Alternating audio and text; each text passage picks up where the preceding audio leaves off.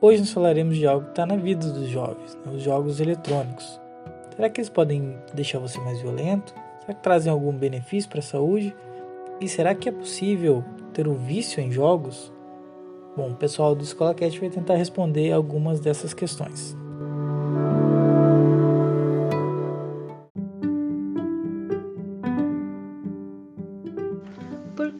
Da falta de documentação, é difícil de se determinar qual teria sido o primeiro jogo eletrônico criado. Porém, a primeira menção ao que se assemelha a um videojogo datado é em 47, que, enquanto testavam equipamentos para o desenvolvimento de televisores e monitores, criaram um dispositivo de entretenimento ligando um tubo de raios cadóticos em um osciloscópio, patenteado no ano seguinte pelos físicos Thomas e Esley inspirado na tecnologia de radares. Consistia em um dispositivo analógico que permitia controlar um ponto vetorizado na tela, simulando mísseis acertando alvos, que eram simplesmente pontos fixos na tela.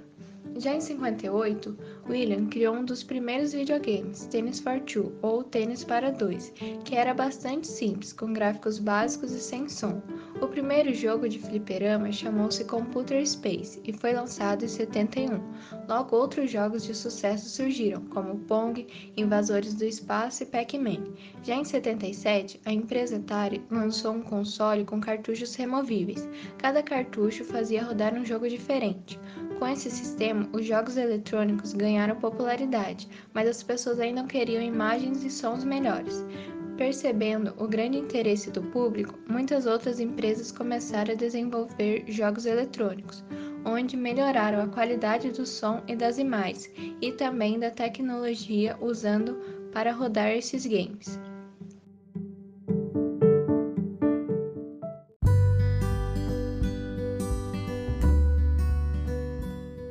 Bom dia, eu sou o Rony e hoje eu vou falar para vocês como que o mercado de jogos e também os videogames surgiram aqui no Brasil. Os primeiros videogames fabricados aqui no Brasil foram no estilo Pong e no final dos anos 70. Em 1987 é, a, foi fundada a empresa Tectoy, que chamou-se bastante atenção sobre a concorrência e por isso conseguiu representar oficialmente a cena aqui no Brasil. Bem, começou a se desenvolver o jogo Aventura na Selva em 1982 e por isso ele é um dos jogos mais antigos fabricados aqui no Brasil, completando já 61 anos de mercado. Além disso, o mercado de fliperama aqui no Brasil também chamou-se bastante atenção. O primeiro jogo de fliperama é, se chamava Computer Spencer e foi lançado em 1971 Logo depois, outros jogos de sucesso também surgiram, como Pong, Invasores do Espaço e Pikmin. Além disso, é, estima-se que em 1991 a indústria de jogos aqui no Brasil conseguiu movimentar mais de 100 milhões de dólares.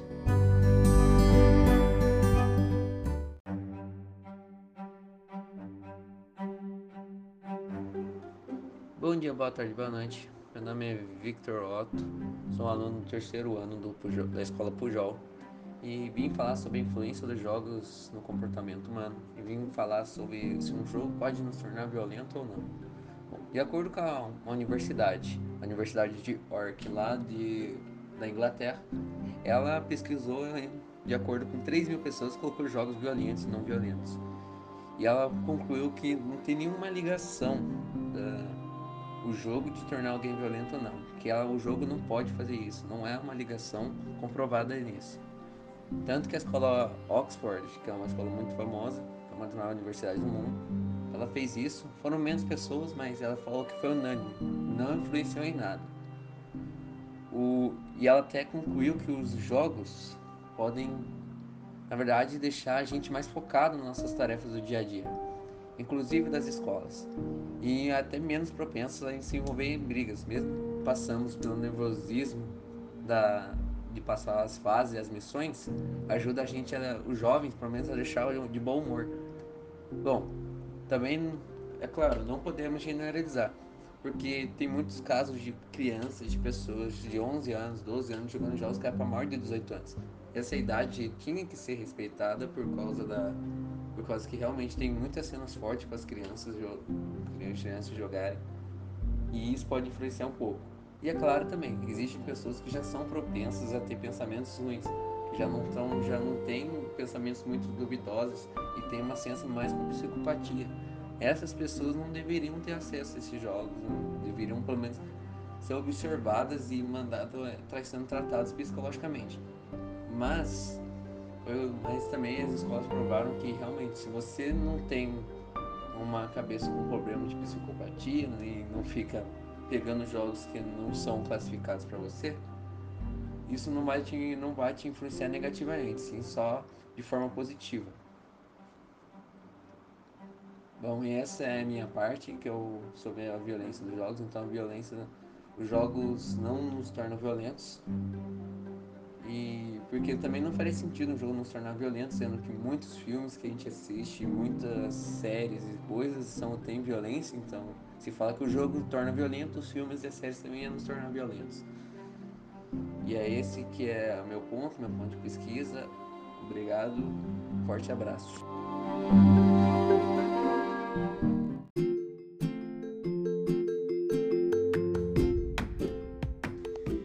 Vou falar um pouco sobre os benefícios que os jogos eletrônicos trazem para nossa vida e não são poucos, pode acreditar. Muitas pessoas acham que só são coisas ruins, que vai estimular a violência, mas não, os jogos eletrônicos são muito importantes também. É, mas é claro que tudo tem que ser dosado, né? Tudo em excesso faz mal.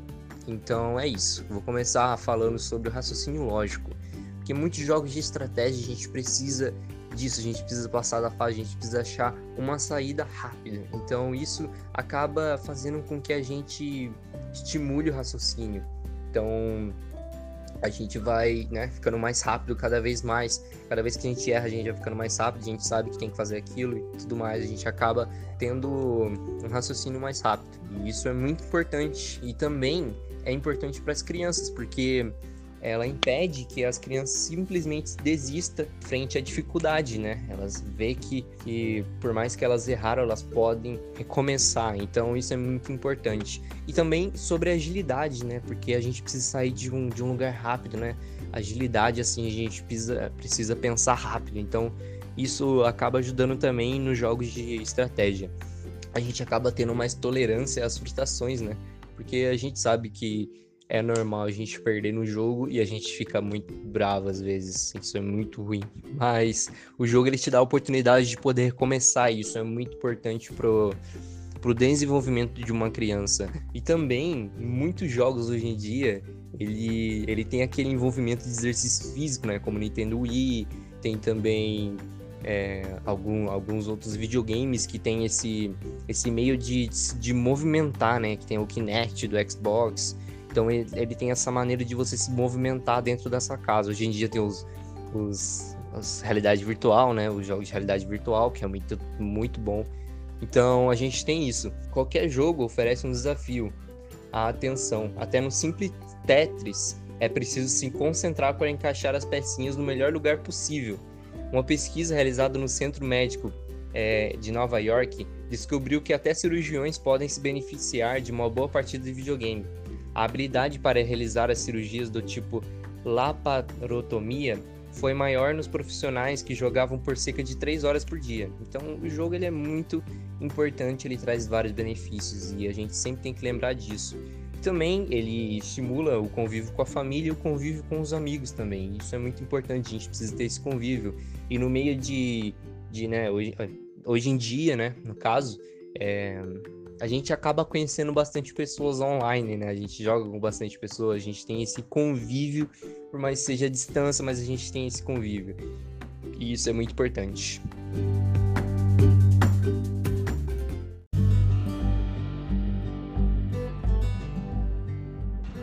E aí galera, beleza?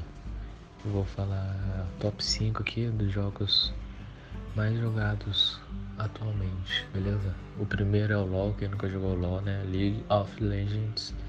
Ele é um jogo eletrônico do gênero multiplayer, né? online, Battle Arena. O segundo é o CS, né? Conhecido há muito tempo. Quem nunca jogou um CS na vida? Que é um jogo de tiro online. Que até agora tem competições que ganham dinheiro pra caramba, hein? O terceiro é o GTA V. Quem nunca jogou um GTA V, na vida. GTA V é, é um jogo eletrônico também, de ação, aventura, que tem modo história, modo online, esse é o top. O quarto é o Minecraft, e o quinto é Valorant, Valorant, acho que é assim que se fala, não sei, eu não manjo muito nos inglês não, hein? Ele é um jogo eletrônico multijogador gratuito para jogar de tiro em primeira pessoa. Esse é top também. É galerinha, esse é o top 5 aí, hein? Se eu fosse vocês, jogava cada um deles, hein?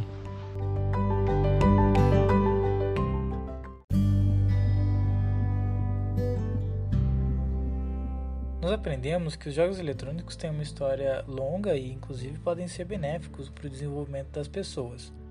Porém, é importante ter em mente que os jogos, como outros tipos de atividade, podem ser viciantes. De fato, o vício em jogos já é uma doença reconhecida pela OMS. Desde o ano passado, a OMS, a Organização Mundial da Saúde, incluiu os transtornos patológicos ligados a jogos digitais entre os transtornos psicológicos. Como saber se a sua exposição a jogos eletrônicos pode ser classificado como problema? O primeiro sinal está na quantidade de tempo gasto nos jogos que acaba tomando tempo de atividades simples, como se alimentar ou dormir. Depois, evitar atividades como ver os amigos, atividades ao ar livre, praticar esporte, sair de casa, etc. Por fim, a pessoa passa a negligenciar compromissos importantes, como trabalho e escola, baixando seu rendimento. E aí, quando a gente percebe isso, o que fazer? Em primeiro lugar, é importante diferenciar uma pessoa que gosta de jogar de alguém que está dependente dos jogos.